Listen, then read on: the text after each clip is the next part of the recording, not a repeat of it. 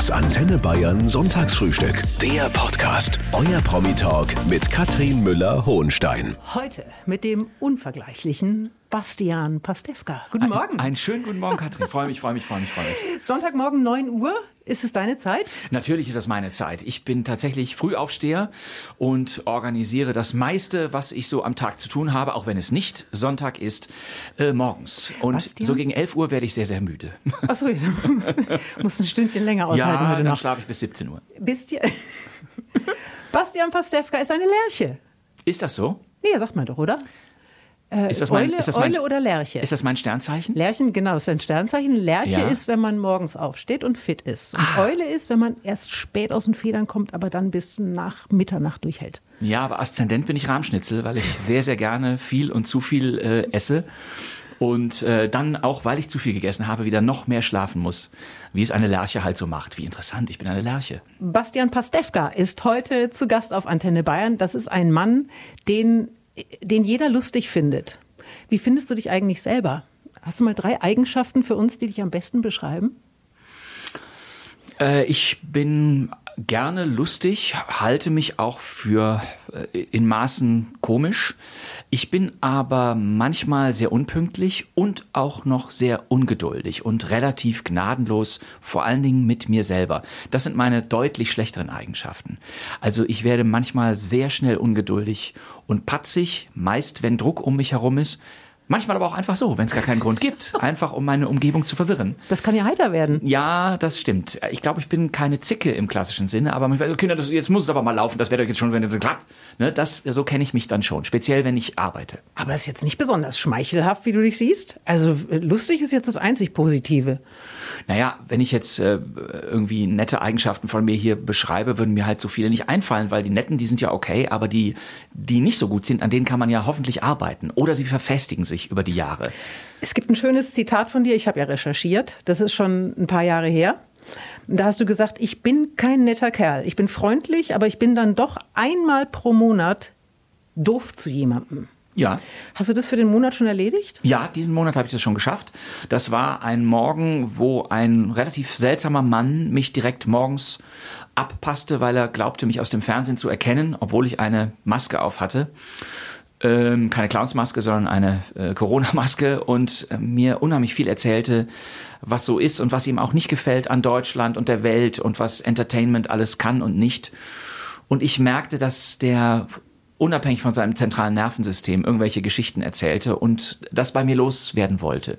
Und das ist im Prinzip auch immer erlaubt, nur ich hatte einen Termin und konnte nicht weg. Und dann? Musste ich ihn stoppen. Ich musste sagen, es tut mir sehr, sehr leid, ich werde jetzt in dieses Auto steigen und weiterfahren. Ich kann Ihnen jetzt bei diesen vielen Sachen, die Sie zu besprechen haben, so schnell leider nicht helfen.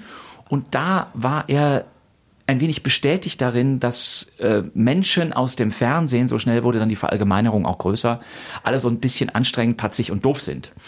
Und habe ich ihm gesagt, es tut mir leid, wenn Sie das jetzt so sehen, aber ich muss jetzt weiter. Ich kann jetzt nicht alles klären und kann Ihnen nicht sagen, warum es keine weitere Sendung mit Carmen Nebel gibt und warum die Ihnen so gut gefallen hat und mir nicht. Ich habe keine Ahnung, ja. Und das fand er doof. Ja, aber wenn du das jetzt schon erledigt hast, dann ist ja heute schön. Ja, absolut. Ich bin jetzt durch. Ich war, glaube ich, am 8. September und jetzt haben wir den Septembermonat ja fast zu Ende. Ja. Und im Oktober kann ich mir dann irgendwie wieder jemand Neues, kann ich so wieder jemand Neuem patzig sein. Ja, dann können wir es uns jetzt aber hier schön machen. Heute werde ich nicht patzig sein, gibt es keinen Grund für. Das Thema Humor, Bastian Pastewka, ist ja gar nicht so einfach. Die Frage, wann ist etwas lustig? Äh, also ich lache sogar manchmal, wenn überhaupt nichts lustig ist. Ja. Und äh, muss sagen, ich bin ein sehr dankbares Publikum. Wann ist denn was komisch? Darf man über alles lachen?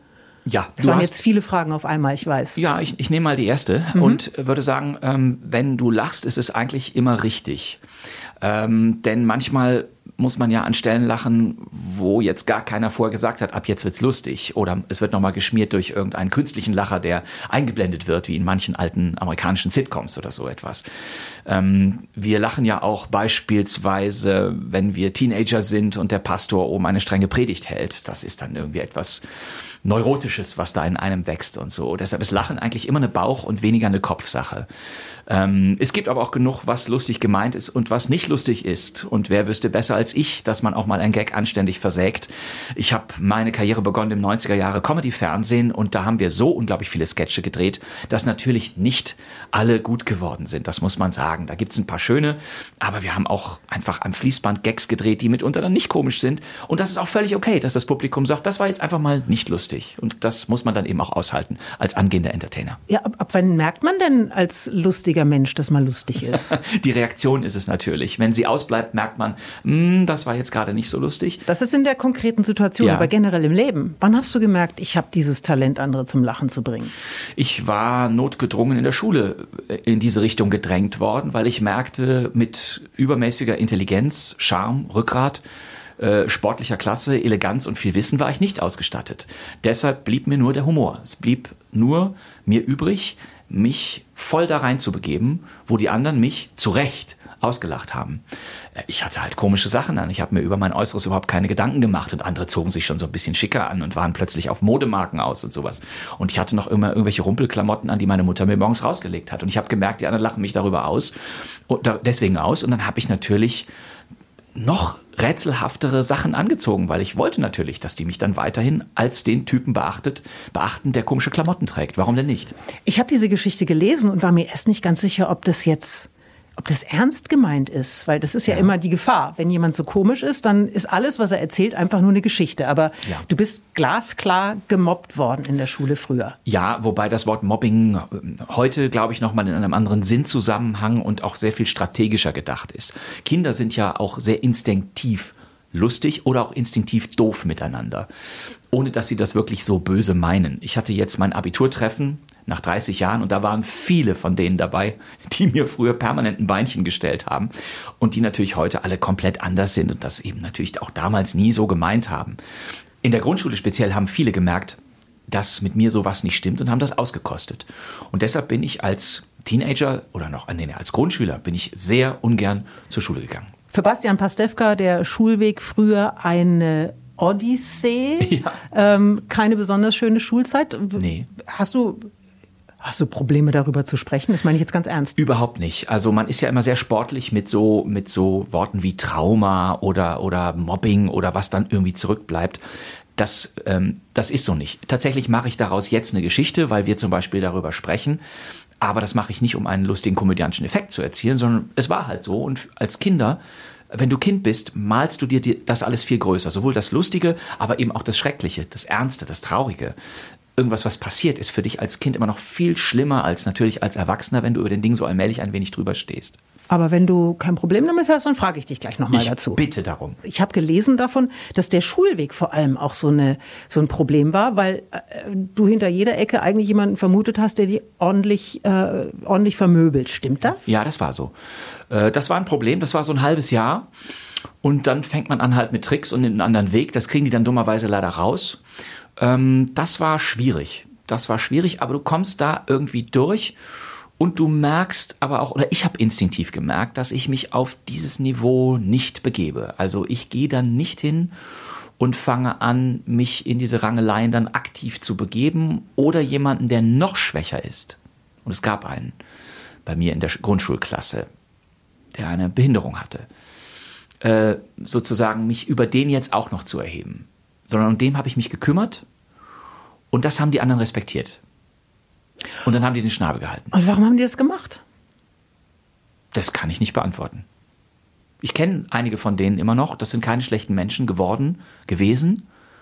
Ich sag ja, als Kind kommt erstmal, und wir waren in den 70ern in der Schule, wir waren halt jung und wir hatten, es gab keine Gefahren und unsere Eltern hatten uns alle da so in die Welt reingeschickt und dann kommt es halt zu solchen Konflikten. Das ja, aber das äh, hast du dann, aber hast du dann still vor dich hingelitten oder hast du das deinen Eltern mal gesagt? Ja, das habe ich nicht gemacht. Ich habe das nicht meinen Eltern erzählt. Warum nicht? Also immer erst viel später. Nee, ich wollte, ich wollte irgendwie meine Eltern mit sowas jetzt nicht auch noch belasten. Und dann habe ich gedacht, das muss ich mit mir selber ausmachen. Ich muss selber Strategien finden, wie ich das vermeiden kann. Und du bist lustig geworden. Nicht direkt, auf gar keinen Fall, weil du natürlich als erstes, wenn du eine Knalltüte spielst, das nur machst der Vermeidung wegen. Hm. Aber dann, ich sag mal, zehn Jahre später und so habe ich gemerkt, okay, ich habe dieses Talent, lustige Geschichten zu erzählen oder mich selber albern zu verkleiden und Unsinn zu machen. Und es ist meine Art, mich im Leben zu positionieren. Aber weil du sagst, du hast die natürlich später wieder getroffen, haben die sich jemals bei dir entschuldigt oder Ja. wissen die gar nicht, was sie angestellt haben? Ja, die haben sich alle bei mir entschuldigt, aber die Entschuldigung wäre nicht nötig gewesen. Ich habe gesehen, das war eine Phase, da waren wir alle jung und bekloppt und wild und mussten uns auf irgendwelchen Sportplätzen austoben und die Lehrer haben gesagt, so, rennt mal den Ball hinterher und dann macht man das erstmal irgendwie, weil man jung und bekloppt ist. Das ist okay. Das hat nichts mit Selbstlosigkeit zu tun, sondern einfach mit einer klaren Einschätzung von dem, was man ist, wie man ist und in welcher Zeit sich das auch abspielt. Also ihr seid wieder fein miteinander. Total. Das ist doch schön. Also dann können wir das jetzt auch beiseite stellen. Haben wir das auch geklärt. Herzlichen Dank, Antenne Bayern, dass ich darüber mal sprechen durfte. Heute mit Bastian Pastewka, der gerne fernsieht. Und der die Mutter als Grundschullehrerin zu Hause hatte und den Papa als Agraringenieur. Soweit so richtig? Vollkommen richtig. Gab es noch mal Fernsehverbot früher? Ja. Also kein Fernsehverbot jetzt sozusagen als äh, Rache auf irgendetwas oder als erzieherische Maßnahme auf irgendetwas, was ich angestellt hätte. Aber meine Eltern haben strikt gesagt, 20 Uhr ist Schluss. Ne? Ach so, aber dann ist ja noch der ganze Tag davor. Wobei, das hat nicht so früh angefangen, das Nee, Fernsehen aber das, früher, ne? genau, aber das, das, ja, ich, ich hatte ja das große Glück, mit dem Kinderfernsehen aufzuwachsen, was eigentlich für Erwachsene gedacht war. Zu meiner Zeit in den 70er Jahren gab es noch keinen Kika und nachmittags liefen in ARD und ZDF, also in den einzigen Programmen, entweder Stummfilme oder Stan und Ollie oder Tom und Jerry, also alles Filme, die im Ursprung mal für Erwachsene gedacht, haben, äh, gedacht waren. Auch die Muppet Show war nicht die Sesamstraße. Die Muppet Show richtete sich an Erwachsene, an Briten. Und das wurde aber nachmittags um 16.35 Uhr im ZDF am Sonntag gesendet und ich wollte immer die Muppet Show gucken, weil ich gemerkt habe, das ist gar kein Kinderfernsehen. Das, das ist eigentlich lustiges Fernsehen, was auch für Kinder geeignet ist. Das ist ein großer Unterschied. Und deshalb fand ich Fernsehen immer faszinierend. Aber wenn dann natürlich am Dienstag um 19.30 Uhr ein Heinz-Erhardt-Film kam oder ein Bud Spencer-Film oder ein Louis de Finesse-Film, das wurde schwierig, weil der ging natürlich um 19.30 Uhr los, ging dann aber bis 21 Uhr. Aber bei mir hieß es 20 Uhr ist Schluss. Und deshalb kenne ich von vielen diesen, dieser Filme immer nur die erste halbe Stunde. Aber kannst du dir ja heute den zweiten Teil angucken, gibt's ja fast überall. Vollkommen richtig. Ich Ja. habe äh, natürlich ab 1991, als ich meinen ersten Videorekorder mir von meinem ersten Zivildienstgehalt gekauft habe, einen unfassbaren Nachholbedarf Ja. entwickelt und gesagt, das, was mir in meiner Kindheit genommen wurde, muss ich jetzt alles nachgucken. So, ja, aber wann willst du denn das alles machen? Also äh, Binge-Watching ist ja. Ja. für dich erfunden worden. Das ist für mich erfunden, das konnte ich auch immer schon. So. Ich habe immer zeitunabhängig Fernsehen geguckt. Ich habe mir immer Sachen auf Videokassetten Ich aufgenommen. finde immer nichts. Jetzt erzähl mal, was hast denn du als letztes ähm, so wirklich nacheinander weggeguckt, was dir auch gefallen hat? Call My Agent kann ich nur jedem empfehlen, auch der keine Lust auf Fernsehen hat oder Wo läuft denn das? bei Amazon Prime oder Ah, okay. auch sonst wo. Man kriegt schon, glaube ich, die ersten Staffeln auf DVD. Das ist eine französische Serie, 10% heißt sie eigentlich. Mhm. Und es ist die Geschichte einer fiktiven Agentur in Paris, die Schauspieler beaufsichtigt. Eine Agentur für Schauspielerinnen und Schauspieler. Man erzählt diese Agentur, die es gar nicht gibt, es ist fiktional, hat Jean Reno, äh, ähm, äh, Catherine Deneuve und also Figuren, Jean Dujardin und die sind alle in dieser Serie drin und spielen sich selbst. Französische Stars, die von ihren fiktiven Agenten gepampert werden, weil die alle eine Meise haben und eine Macke haben. Das ist so komisch und geht so zu Herzen. Ich habe selten etwas aus Frankreich gesehen, was so schön ist. Vier Staffeln gibt's schon, eine fünfte und sechste ist angekündigt, wegen großen Erfolgs. My Agent mit freundlicher Empfehlung. Gastauftritt von Sigourney Ich übrigens werde irgendwann. verrückt. Call Ja, My ist toll. Agent, die äh, Empfehlung von Bastian Pastewka. Ja, äh, heute mit diesen ganzen Streaming-Anbietern. Wie schaffst du denn das alles? Inzwischen bin ich auch überfordert. Ich habe ähm, gerne Serien geguckt, auch jetzt über die Sopranos und Breaking Bad hinaus, was vielleicht viele kennen. Auch so die kleinen, etwas versteckteren Sachen. Aber momentan ist die Menge an Zombie-Serien, an Sherlock Holmes Junior in, mit Piraten und Vampiren-Serien mir alle so ein bisschen zu viel. Also man musste auch mal immer wieder ein bisschen aussteigen. Du kennst aber trotzdem, also du bist ja oft genug auch äh, in deiner Funktion als Fernsehexperte irgendwo zu Gast. Du kennst im Prinzip jede Sendung, die mal irgendwann irgendwo gelaufen ist. Ist es jetzt eine Inselbegabung oder ist es einfach nur irre? Ich könnte das auf deinen Bereich zurückfragen, weil es gibt ja Leute, die genau wie du äh, auch als Expertin und äh, in Quizsendungen zum Beispiel sind oder eben im Sport zu Hause sind. Du kennst ja alle äh, Fußballergebnisse seit 1900 irgendwas und ich habe keine Ahnung. Du könntest mir sagen, morgen beginnt die Champions League, ich würde es glauben. Ja, ich habe keine Ahnung davon. Man sagt mir, es läuft eine WM oder eine EM und ich sage, ah ja, deshalb sehe ich gerade so viel Fußball im Fernsehen oder Olympiade, ja. Aber ich merke mir halt Synchronstimmen und sonst irgendeinen Quatsch schon seit Kinderzeiten und kriege dieses Wissen auch nicht mehr weggedrängt aus meinem Kopf. Das ist ein großes Problem. Deshalb ist es wahrscheinlich eine Inselbegabung. Bastian Pastewka ist heute da und mein Sohn Bastian, der hat gesagt, Bastian Pastewka ist die Lady Gaga der deutschen Unterhaltungsbranche. Wie findest du das? Das nehme ich als Kompliment. Ich könnte dir auch keinen Song von Lady Gaga nennen, aber wie wandelbar die ist, was die im Kopf hat und äh, wie toll die vor allem spielen kann. Ich habe sie gesehen in American Horror Story, einer sehr seltsamen Serie, aber irgendwann steigt Lady Gaga da ein und dann ist es eine absolute Sensation. Siehst du? Ähm, das ist toll. Also das Kompliment nehme ich natürlich sehr gerne an. Ja, dann können wir doch hier gleich weitermachen. Grüße an den Sohn. Er hat Geschmack, Stil und weiß viel. Bastian, wir haben äh, eine Rubrik, wie man so schön sagt. Ich hasse dieses Wort. Fällt dir ein anderes Wort für Rubrik ein? Ein sinnloses Radiospiel. Also wir haben ein sinnloses Radiospiel Ja, das mit klingt gut. Sätzen. Ja, wir sehr haben ein gut. sinnloses Radios äh, Radiospiel. Ich gebe dir drei Sätze vor und du führst sie zu Ende. ist wahnsinnig Ja, das aufregend. machen wir, Pass auf, ja. das Lustigste, was ich jemals gesehen habe, war... Helmut Kohl verlässt bei einem Staatsbesuch, ich glaube noch bei Jacques Chirac, das weiß ich aber nicht mehr genau, die Limousine geht auf ihn zu und sein linkes Hosenbein ist nicht unten. Er geht also sozusagen mit zwei unterschiedlichen Hosenbeinen dahin, schaut aber ernst und die Kapelle bläst. Eines der lustigsten Bilder, die ich je gesehen habe. Der Spaß hört bei mir sofort auf, wenn... Ich merke, dass es diffamierend, diskreditierend, ablehnend und menschenfeindlich wird. Wenn man mit Bastian Pastewka verheiratet ist, dann... Gibt es viele Probleme. Aber es wird auch lustig. Ähm, ja, ist das dann, äh, wie, wie streitet man sich denn mit dir lustig? Also muss Nee, oder das geht nicht lustig? nicht. Das geht nicht. Ähm, Meine Frau und ich, wir streiten uns immer mal wieder. Ich glaube, zuletzt war es Februar 2018. Das weiß ich, weil wir uns danach eine sehr lange Mail geschrieben haben mit all den Dingen, die uns da in Probleme gebracht haben, aber auch wie wir uns dann wieder sofort versöhnt haben. Am nächsten Tag war es vorbei. Also ich habe das große, große Glück, das größte Glück meines Lebens, meine Frau, die mich vollkommen zu deuten weiß und meine Macken kennt und auch weiß, so jetzt baue ich ihm mal eine Gummiwand an die Wand, da kann er dann vernünftig gegenlaufen und morgen ist wieder gut. Ähm, und wenn ich mich über sie ärgere, dann weiß ich, dass das meistens Sinnbilder sind, die ich in mir selber sehe und die ich an ihr reibe und dann werde ich sehr schnell ungerecht. Das habe ich ja eingangs gesagt, dass ich das leider manchmal auch habe. Und dann muss ich das klären für mich, aber damit hat sie nichts zu tun. Mit Bastian Pastewka. Und es gibt eine wunderbare Forsa-Umfrage aus dem Jahr 1999, die du natürlich auch kennst. Äh, Bastian Pastewka ist beliebtester Komiker Deutschlands. Seitdem hast du gefühlt ungefähr 233 Mal den deutschen Comedy-Preis bekommen. Und du kennst vermutlich die Erwartungshaltung, wenn du irgendwo auftauchst. Also ich zum Beispiel bin eine Kartenvorverkaufsstelle. Ich werde immer gefragt, hast du noch Tickets für die Bayern? Du bist die Spaßfabrik. Ja. Herr Pastewka, seien Sie doch mal lustig. Ja, erzählen Sie auch mal einen Witz. Das kommt ganz oft. Ja, und was machst du dann? Dann erzähle ich einen Witz. Das ist die Mach mal. Idee. Welchen denn? Treffen sich eine Null und eine Acht in der Wüste, sagt die Null, Mensch, bei dem Wetter trägst du einen Gürtel. Da weiß man dann meistens Oh. schon, ne, ob die Stimmung gut wird, ne, oder ob man sagt, okay, was sagt ein Hollywood-Schauspieler zum anderen, der am nächsten Tag nicht arbeiten muss? Morgan Freeman. Komm, kann man machen, ja? Das ist gut.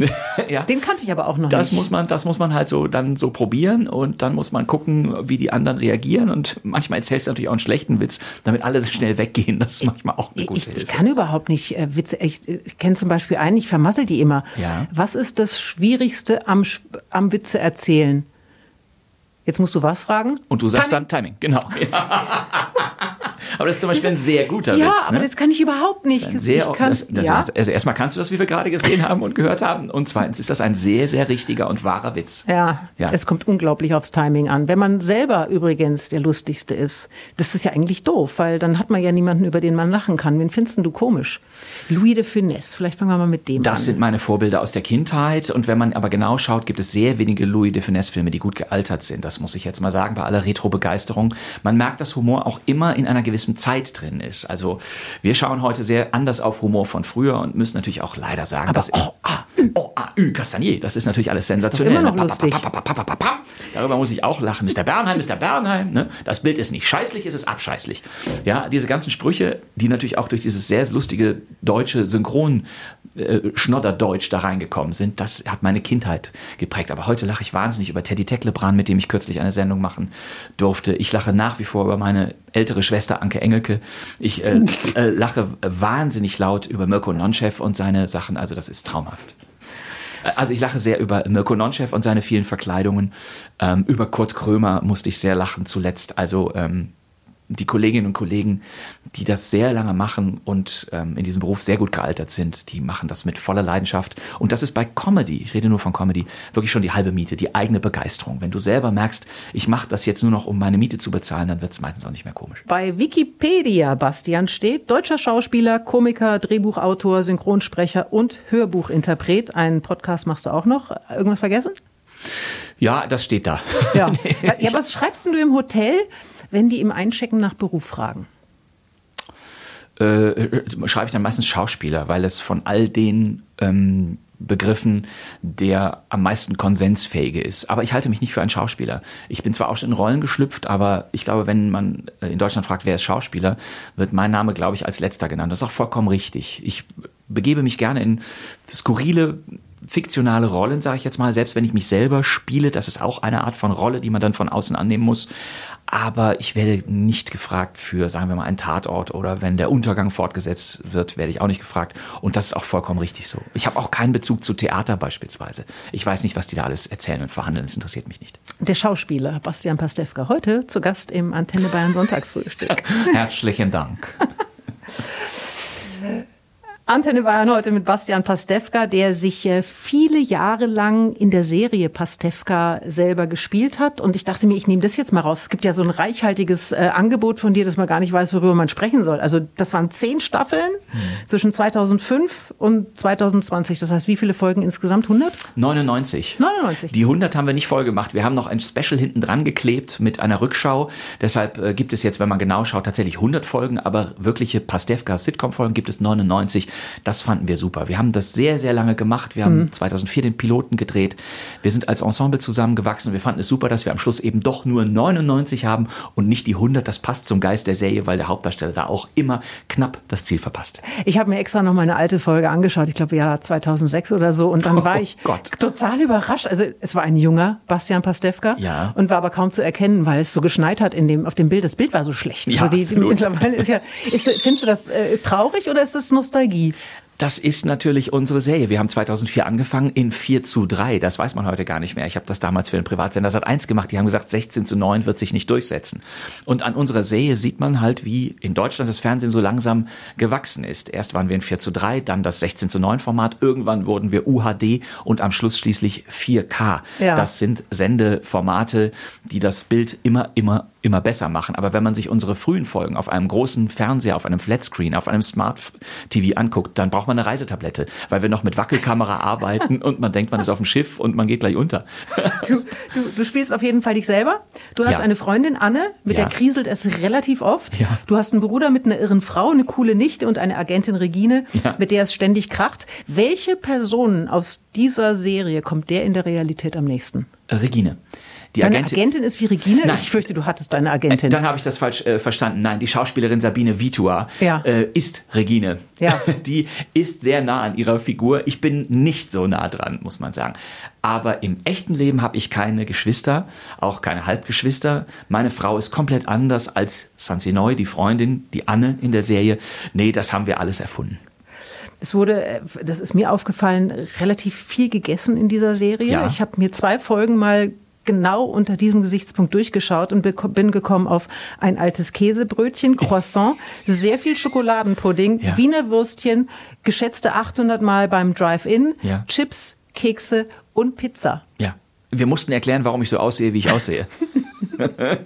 ja, natürlich. Das sind, äh, das, wir haben, wir haben bei dieser Serie versucht, einen Nerd ins Zentrum zu stellen. Ja, das habt ihr geschafft. Das ist so ein bisschen unser unique selling point. Äh, Wir haben natürlich immer geguckt, was, wie machen die Amerikaner das. Aber ich glaube, in Deutschland waren wir etwas schneller mit, äh, mit einem Typen, der in erster Linie sein Leben nur nach Fernsehprogrammen ausrichtet oder was es Neues zu streamen gibt. Und er sagt zu seiner Freundin, nee, wir können da nicht zu unseren Kumpels gehen zum Abendessen. Es geht nicht, weil an dem Abend ist ja die große Inspektor Barnaby-Nacht bei ZDF Neo. Ja, das ist ihm wichtiger. Das kenne ich von mir selber auch, weil ich auch immer denke, okay, was läuft heute im Fernsehen? Morgen ist dieser Film, den nehme ich auf. Alles klar, wo habe ich den nochmal programmiert? Ja, und so weiter. Ne? Das kenne ich von mir auch, aber der Rest ist tatsächlich erfunden. Aber es war eben auch nur das, was es sein sollte, ein großer Spaß. Und jetzt ist definitiv Schluss. Ja, definitiv. Wir haben die, versucht, die Serie mit einem Finale Furiosa in bester Verfassung äh, zu beenden. Das Ensemble, die Autorinnen, die Autoren, die Produzentinnen, die Produzenten und ich, wir haben gesagt, wir müssen irgendwann einen Schlusspunkt setzen. Haben wir gesagt, komm, zehn Staffeln, 15 Jahre, 99 Folgen, das sind so viele runde Zahlen. Wir hören jetzt auf, damit nicht eines Tages irgendjemand kommt und sagt, wäre gut, wenn ihr jetzt mal aufhört. Manche von euch sind ja schon tot, ihr habt es nur noch nicht gemerkt. Gibt ja auch tolle neue Projekte, Herr Pawelka. Ja. Das war jetzt ein Insider. lustig, oder? Sehr lustig. Vollkommen zurecht. Last One Laughing. Ja. Äh, zweite Staffel. Schon im Kasten? Schon im Kasten, ja. Gut, also ich bin total gespannt, was du uns gleich schon davon erzählen darfst. Aber sehr gerne. Hier auf Antenne Bayern. So, heute, heute, heute, heute mit Bastian Pastewka, der in der neuen Staffel von Last One Laughing mit dabei ist, ab dem 1. Oktober auf Amazon Prime. Ähm, wer die erste Staffel nicht gesehen hat, erklär mal ganz kurz, worum es da geht. Ja, das ist im Grunde ein fröhliches Partyspiel, was da von Amazon Prime bebildert wird. Bully Herbig hat eine gute Idee. Er lädt zehn Comedians, Comedians ein und sperrt sie in einen sehr schön gestalteten Raum, ein kleines Wohnzimmer mit einer Kochnische, aber auch einer kleinen Bühne hinter einem Vorhang. Und die Aufgabe ist, sobald der Gong ertönt, darf niemand mehr lachen. Also mhm. überhaupt nicht lachen. Nicht mal oder sowas oder oder so etwas. Es ist verboten, die Mundwinkel zu bewegen und so weiter. Und der besondere Zunder kommt eben da rein, dass diese zehn Frauen und Männer, die da zusammen sind, zwischendurch eine Nummer spielen. Jemand verkleidet sich, geht hinter den Vorhang, Gong, der Vorhang geht auf und dann wird irgendein Sketch gespielt oder sonst etwas. Und die anderen neun schauen sich den einen, die eine an und müssen ruhig sein, dürfen nicht lachen. Und meistens ist das, was da kommt, halt wirklich urkomisch. In der ersten Staffel Thorsten Sträter, Caroline Kebekus, Anke Engelke, Kurt Krömer und viele, viele mehr. Und jetzt in der zweiten Staffel durfte ich auch teilnehmen. Und wir haben es schon aufgenommen und am 1. Oktober kann man sich anschauen. Ich habe das angeschaut und ja. ich habe mich die ganze Zeit gefragt, warum mir so leicht schlecht wird beim mhm. Zuschauen, ja. bis ich gemerkt habe, dass ich mir selber verboten habe zu lachen. Ja. Und ich dann aktiv mir erlaubt habe, so du darfst jetzt lachen, das habe ich dann gemacht. Mhm. Und dann war das, glaube ich, so ziemlich das Lustigste, was ich in den letzten Jahren gesehen habe. Ja, ich habe mir die erste Staffel auch angeschaut, vor der Produktion der zweiten, also der Staffel, in der ich auch zu Gast sein durfte. Und ich habe wirklich, ich habe am Schluss gemerkt, dass ich mein T-Shirt was ich anhatte beim Gucken, vollkommen durchgeschwitzt habe, weil ich habe mich natürlich sofort in die Kolleginnen und Kollegen, die ich in Teilen auch schon sehr lange kenne, reinversetzt und dachte, oh mein Gott, was müssen die gelitten haben? Das ist ja schrecklich. Und ich habe selber aber auch schreiend gelacht über Teddy Tecklebran, über Barbara Schöneberger, deren Überforderung man in ihren Augen sah. Es war also hinreißend lustig. Auf wen hast du dich denn jetzt am meisten gefreut? Ich habe mich sehr auf die Kollegin Tané gefreut, mhm. äh, die ähm, ich hatte, ich habe ihr Soloprogramm kurz äh, vor dem Lockdown im Jahre 2020 noch gesehen und gemerkt, boah, was hat die für ein Talent? Die kann unglaublich viele Personen nachmachen, die hat einen ganz klaren Blick auf die Welt, die ist musikalisch talentiert und so. Und ich dachte, okay, die wird richtig gefährlich und sie wurde auch sehr gefährlich und zwar zu Recht. Okay, Anke Engelke auch wieder dabei? Ja, Anke Engelke, das ist ja bekannt, mit der war ich ja sieben Jahre lang verheiratet. Ja. Das ist ja meine erste Ehefrau und wir haben dann irgendwann festgestellt, dass äh, äh, wir uns zwar sehr, sehr schätzen, aber sie einfach zu alt für mich ist, deshalb haben wir uns schnell wieder getrennt. Äh, es war einfach Knaller. Es war einfach Knaller. Anke ist natürlich ist einfach eine der größten deutschen Entertainerinnen. Die kann alles, die kann singen, tanzen, steppen und äh, hat natürlich immer irgendwelche fiesen Gemeinheiten für mich parat. Und weil wir uns so lange kennen. Ach, die hatte dich echt, die hatte dich auf dem Kieker. Ja, wir uns gegenseitig natürlich, oh, weil irgendwann kommt es halt dazu. Ne? Mhm. Weil, und wir haben uns, also wir kennen ja jede Augen, jeden Augenbrauenaufschlag von uns, kennen wir ja auswendig, eben weil wir uns schon so lange kennen und mögen. Und äh, ja, es war schon, es war schon nicht leicht mit Frau Engelke. Du kannst uns gleich mal verraten, wie man nicht lacht. Ja, kann ich machen. Gut, dann besprechen wir das gleich. Vorher noch Folgendes. Wir sind ja in Bayern, äh, Bastian. Kannst du uns mal erklären, warum der bayerische Dialekt und auch der österreichische, warum der so lustig ist? Ähm, das kann ich selber gar nicht sagen, weil das Bayerisch, was ich versuche zu spielen, ist natürlich das Bayerisch, was ich mir früher von den Pumuckl-Kassetten so abgehört habe, die ich als Kind hatte. Aber ich kann es natürlich nicht. Und immer wenn ich eine Serie oder einen Film sehe, wo wirklich die Menschen urbayerisch sprechen oder gar österreichisch, weil es Österreicherinnen und Österreicher sind, denke ich, wow, was für eine ein toller Dialekt, wie rotzig der da hinkommt, speziell in Österreich. Das ist ein eigener Schmäh, wie man so sagt. Den gibt es im Rheinland, wo ich herkomme, nicht. Also selbst wenn bei uns mal ein paar Leute Kölsch sprechen, dann ist das vielleicht gerade mal ganz lustig, aber da kannst du keine eigene Philosophie, keine eigene Weltanschauung draufbauen, wie eben in Österreich oder Bayern. Herrlich. Bastian Pastewka ist heute da, der ab dem 1. Oktober bei Last One Laughing mitmacht. Ähm, ist es ähm, bisschen so, nicht lachen zu wollen, wie wenn man sagt, denken Sie jetzt bitte nicht an den rosa Elefanten? Genau. Und diese ganzen Denkspiele muss man sich alle abtrainieren. In der Sekunde, wo man anfängt, im Kopf an irgendetwas anderes zu denken, lacht man darüber. Ich habe autogenes Training vorher gemacht, um mich auf LOL vorzubereiten. Ich habe mir in meine Hosentasche, das hat keiner gesehen, habe ich mir so, eine, so ein kleines Nadelkissen gemacht, um wirklich mich immer wieder zurückzuholen und mit Schmerz zu versehen. Das ist jetzt keine Selbstkasteiung oder so etwas. Das ist so ein kleiner Stich. Und der war für mich das Zeichen, okay, du fährst dich jetzt wieder runter. Du denkst jetzt nicht an irgendetwas Komisches. Du guckst jetzt nicht genau, was die Kollegin, der Kollege da drüben macht. Du schaust zwar in die Richtung, ja, aber du denkst gleichzeitig zum Beispiel an die Serie Tschernobyl oder irgendwas Schlimmes. Ja. ja. Es gibt viele Menschen, die finden, dass mein heutiger Gast der lustigste Mann in Deutschland ist. Bastian Pastewka am 1. Oktober. Das sage ich gerne nochmal. Sehen wir dich in Last One Laughing, eine Serie auf Amazon Prime, in der zehn Comedians und Comedians versuchen, sich gegenseitig zum Lachen zu bringen, in der man aber selber nicht lachen darf. Zweimal und man ist raus. So, äh, wir haben gerade eben schon ganz kurz gehört, ähm, man muss Maßnahmen ergreifen. Ja, also wie hast du dich, wie hast du dich vorher vorbereitet? Also Nachdem ich die erste Staffel gesehen hatte, habe ich gemerkt, ich habe überhaupt keine Chance, da durchzukommen durch dieses Partyspiel. Und es ist ein Partyspiel, es ist keine Comedy-Show. Deshalb musste ich Maßnahmen ergreifen, um wirklich dagegen zu steuern. Weil ich bin gerne lustig, ich bin auch gerne lachbereit. Wenn mir jemand einen halbgaren Witz erzählt, mache ich den nicht kaputt. Deshalb habe ich ähm, gemerkt, ich muss mich mental vollkommen runterfahren. Ich habe mich in Figuren begeben, die, also ich habe zum Beispiel ein Maßband dabei gehabt und habe da einfach mal so die Breite der Regale ausgemessen oder die Höhe des Tisches, der da rumstand.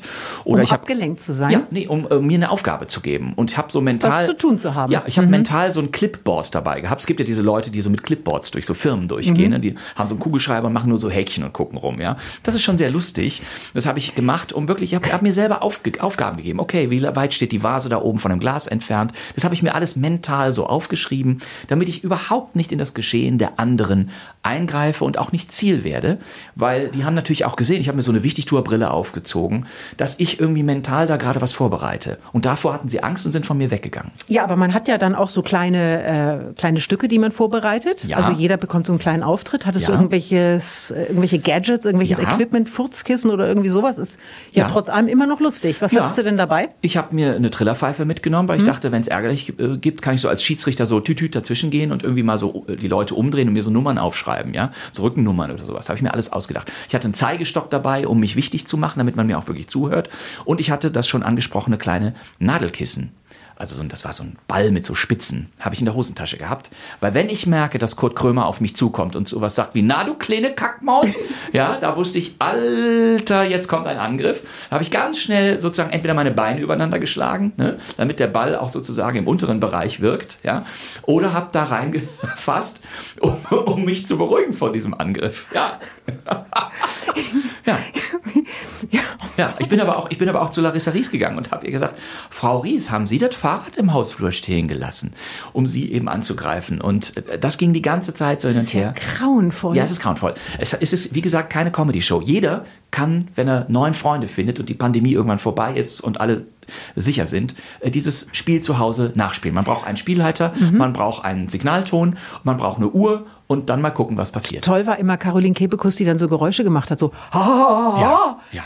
Mund aufreißen ja. und ha. Hilft ja, das? Das hilft überhaupt nicht. So. Aber mir hat es geholfen, weil wenn ich merkte, dass die anderen anfangen, uh, uh, uh, zu machen, fand ich das so beunruhigend, dass ich mich selber wieder vollkommen äh, bei mir wiedergefunden habe und mich wieder auf Null gesetzt habe, um bloß nicht in diese Kaskade von psychologischen Reaktionen, und um die geht es, hineinzugeraten. Und kann, und kann es helfen, an, an traurige Dinge zu denken, so eine kranke Tante oder ein totes Huhn? Nee, weil da wird's gefährlich. Da denkt man dann an den einen Typen, der auf der Beerdigung äh, von Oma Else gelacht hat. Da kommt man ganz schnell in so ein gefährliches Fahrweise. Also mir hat das nicht geholfen.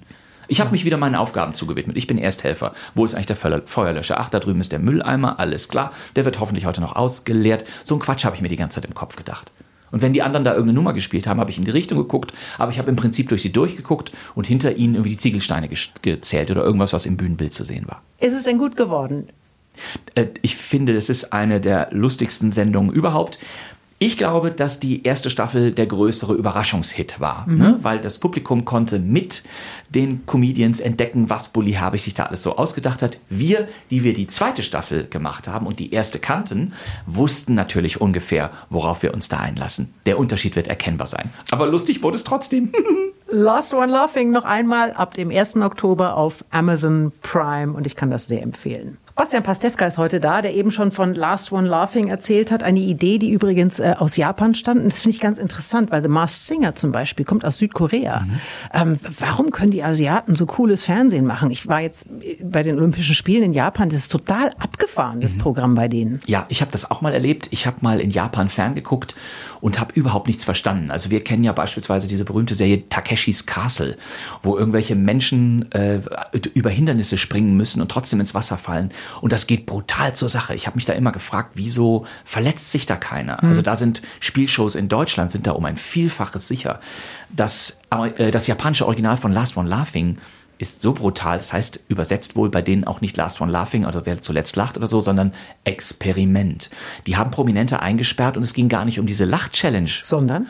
Ähm, um Schlimmeres. Ich glaube, oh. die haben da in Teilen Dinge in diesem Raum veranstaltet, wo ich nicht weiß, ob wir so darüber sprechen sollten am Vormittag an einem Sonntag bei Antenne Bayern, aber es hat wohl auch was damit zu tun, dass manche Leute da ihre Hosen runtergelassen haben und ab jetzt piepsen wir mal lieber. Also die haben da schlimme Dinge getan. Ja. Bulli habe ich gesagt zu mir, schau dir das bitte nicht an. Es hat nichts mit dem zu tun, was wir hier äh, in der deutschen Version machen wollen.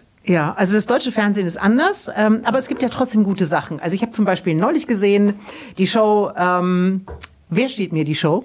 Ach so, Dahinter stecken äh, Joko und Klaas und auch Tommy Schmidt und da hattest du gerade einen unglaublichen Auftritt. Ich möchte sagen, es war eine Mischung aus äh, Hans-Joachim Kuhlenkampf und äh, Florian Silbereisen und einem paar weißen Federpuscheln. Ja. Hast du dir das selber ausgedacht? Also wer steht mir die Show äh, ist eine Show, wo es darum geht, dass die Kandidaten die Moderation der möglicherweise, also möglicherweise die Moderation der nächsten Folge gewinnen können. Und äh, als die Anfrage kam, habe ich gesagt, wenn ich gewinnen sollte, also der Moderator dieser Show für ein oder vielleicht mehrere Ausgaben werden würde, dann würde ich gerne so ein bisschen Fernsehen zelebrieren wie früher. Ich hatte auf meinem Pult lustige kleine Robert Lemke, was bin ich Schweinchen. Das super, das kann man übrigens auch nochmal nachschauen unter YouTube, auf, auf, auf YouTube. Ja, also da steht's super. drin, ja. Ich hatte, ich hatte so ein rotes Telefon wie früher Dieter Thomas mhm. Heck, wenn Dr. Heindl bei der Pyramide angerufen hat und gesagt hat, nee, nee, der Satz war nicht mehr in der Zeit, wir müssen einen Punkt abziehen und sowas. Also die ganzen Relikte von, vom frühen Fernsehen haben wir versucht, da so einzubauen. Und im Panel war die Kollegin Shirin David, die 26 20 Jahre alt ist. Und die fragte mich hinterher ganz süß, warum hattest du diese Schweinchen da auf dem Pult? Und dann habe ich ihr ein Foto gezeigt von Robert Lemke 1955. Ja, und sie schaut sich das an und erkennt die Schweinchen und sagt, krass. Ne, die kannte das natürlich überhaupt nicht. Aber genau für sie haben wir es halt auch gemacht. Ja, aber früher war trotzdem nicht alles besser, oder? Natürlich nicht, Nein. natürlich nicht. Jede Sache hat seine Zeit und gerade Unterhaltung ist so flüchtig. Wenn wir jetzt mal auf schon Unterhaltungsformate von vor 10 oder 20 Jahren oder so gucken, sagen wir heute, na gut, das ist ja alter Käse. Wir haben jetzt tausend Castingshows schon gesehen. Das wird jetzt auch nicht mehr spannender, selbst wenn die Sänger noch so gut sind. Irgendwann haben die Leute es dann halt durch, dann ist es halt so. Da muss das was Neues her. Bastian Pastewka ist noch eine halbe Stunde zu Gast auf Antenne Bayern. Wir haben noch gar nicht über die Frage gesprochen, ob Frauen eigentlich lustig sein können. Du hast Anke Engelke schon sehr gelobt, aber es gibt auch immer wieder Stimmen, die sagen, also in der ARD zum Beispiel große äh, Moderation, Frauen, also auf die Idee kommen wir gar nicht. Gibt es richtige lustige Frauen? Also das muss man, glaube ich, ein bisschen unterscheiden. Erstmal finde ich, gab es zu jeder Zeit lustige Frauen. Also wir erinnern uns an Trude Herr, an Gisela Schlüter, um mal ganz, an, ganz am Anfang anzufangen, an Evelyn Hamann, die Partnerin von Loriot, an Iris Berben, Beatrice Richter, ähm, an Annette Frier, Anke Engelke, Cordula Stratmann, Hella von Sinn, Caroline Kebekus, äh, Tanne und so weiter und so weiter. Also sie sind immer da gewesen und werden immer da sein. Da auch Fernsehen und Bühne von Männern besetzt wurde und glücklicherweise weicht sich das ja momentan mehr denn je zu Recht immer weiter auf. Haben wir früher halt nicht so viele lustige Frauen gesehen und deshalb glauben, und das tun meistens Männer, ja, Frauen sind einfach nicht lustig. Frauen machen auch nichts, das ist doch bekannt. Von Frauen können keine Autos bauen, Frauen können, das ist alles dummes bla bla bla und war es zu allen Zeiten, da geht es nur um den Machterhalt von Männern, die sagen, nur wir haben das in der Hand, weil wir müssen uns hier und so weiter. Äh, es gibt aber leider auch Sendungen, wo man dann, und das habe ich in jüngster Zeit festgestellt, wo man sehr viele Frauen zusammensetzt und man nannte es dann Queens of Comedy.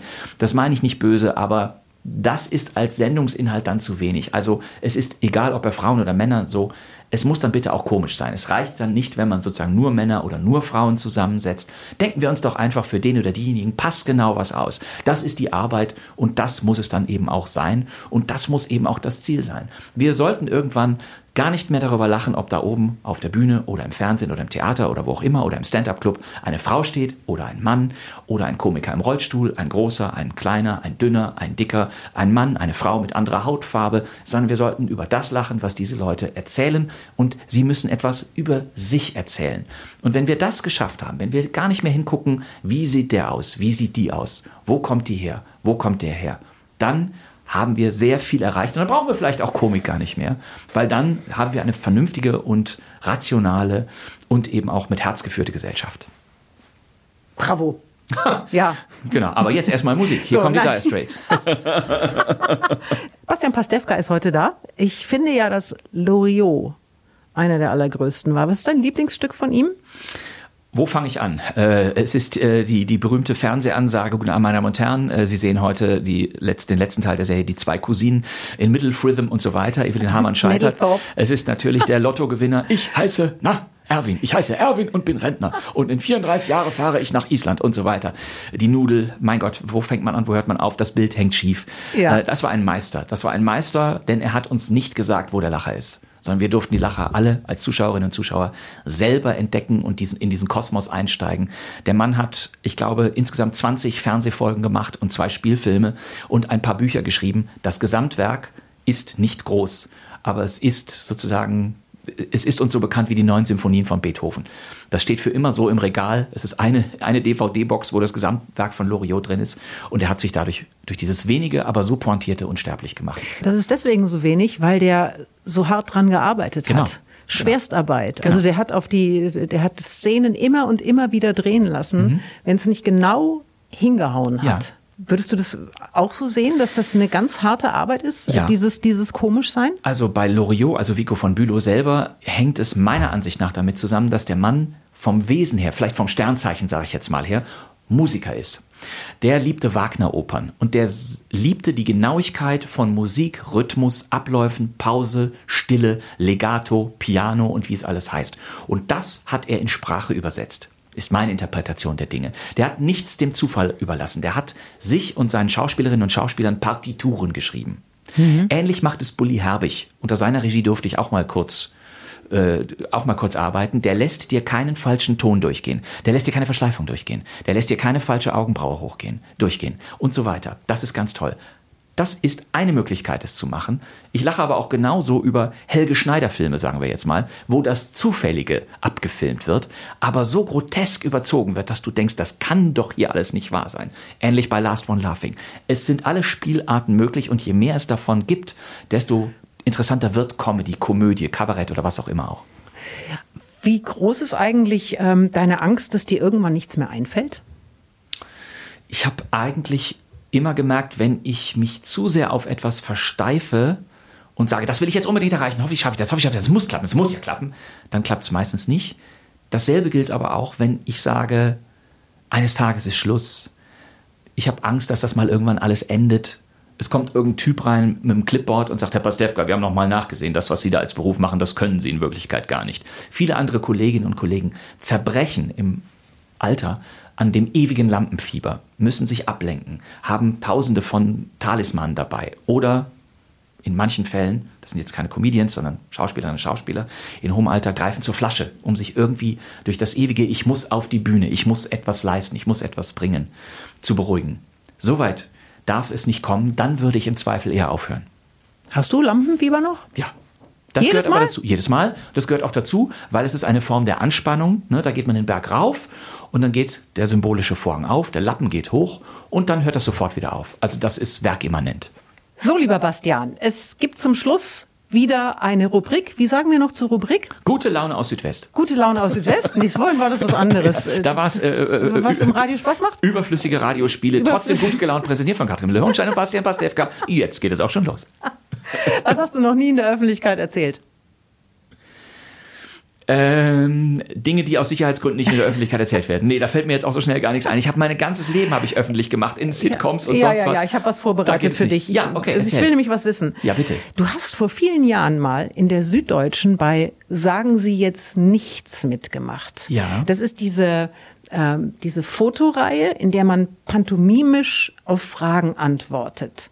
Und dann ist immer so ein kleiner Text dabei. Und da hast du gesagt, ich werde Ihnen auf keinen Fall verraten, wie oft ich mit dem Auto am Drive-In-Schalter halte. Mhm. So, jetzt aber bitte. Ja, das ist ein Foto, was ich, glaube ich, in den Anfang der 2000er gemacht habe. Und da würde ich sagen, war ich in der Woche sicherlich dreimal da. Nach jeder lustigen Produktion habe ich mich belohnt mit Fast Food und das habe ich aber irgendwann aufgegeben. Und das machst du gar nicht mehr? Nee, überhaupt nicht mehr. Aber das ist ja langweilig jetzt. Was ist denn das für eine letzte Antwort? Dann, ja, letzten Mittwoch war ich da, du hast ja recht. Also. Erwischt. Und was dann? Neuner Nuggets, äh, doppelte Barbecue-Sauce, äh, zweimal Fischmeck, kleine Pommes und Apfeltasche? das ist vollkommen richtig. Das ist ja, das habe ich schon mal irgendwo verraten und es ist nach wie vor so. Natürlich, vollkommen richtig. Nur ich verzichte inzwischen auf die Apfeltasche. Die gibt's glaube ich gar nicht mehr. Na, eben, weil mein Arzt oder weil mein Arzt gesagt hat, ich soll kein Obst essen. Aber ist zu gesund. Ne? Ja, man macht sich doch so ein fieses Essen nicht mit einer Apfeltasche am Schluss kaputt. ist ja albern, ja. Wo sind wir denn hier? Neuner Nuggets, doppelte Barbecue-Sauce, zwei Fischmeck, kleine Pommes und Apfeltasche. Das ich ist so alt, weil auch der Fischmeck heißt nicht mehr Fischmeck. Ja, das, ich sage das ist jetzt 15 Jahre her. Ja, genau. Ähm, das heißt, heute würdest du was anderes bestellen. Ich finde die Pommes ja hervorragend. Die Pommes kann man gut essen immer Ich habe jetzt so Bock auf Pommes, das glaubst du gar nicht, nur weil wir uns darüber unterhalten. Ein paar Pommes? Nein, komm, wir gehen jetzt mal runter. Wir gucken jetzt mal, ob wir ein paar Pommes finden. Bastian, es war mir eine große Freude. Ich Vielen danke herzlichen ganz, Dank. ganz herzlich. Schönen Sonntag, alles Gute. Das Antenne Bayern Sonntagsfrühstück. Der Podcast. Jede Woche neu. Jetzt abonnieren oder folgen für mehr spannende Gäste und entspannte Gespräche mit Katrin Müller-Hohenstein.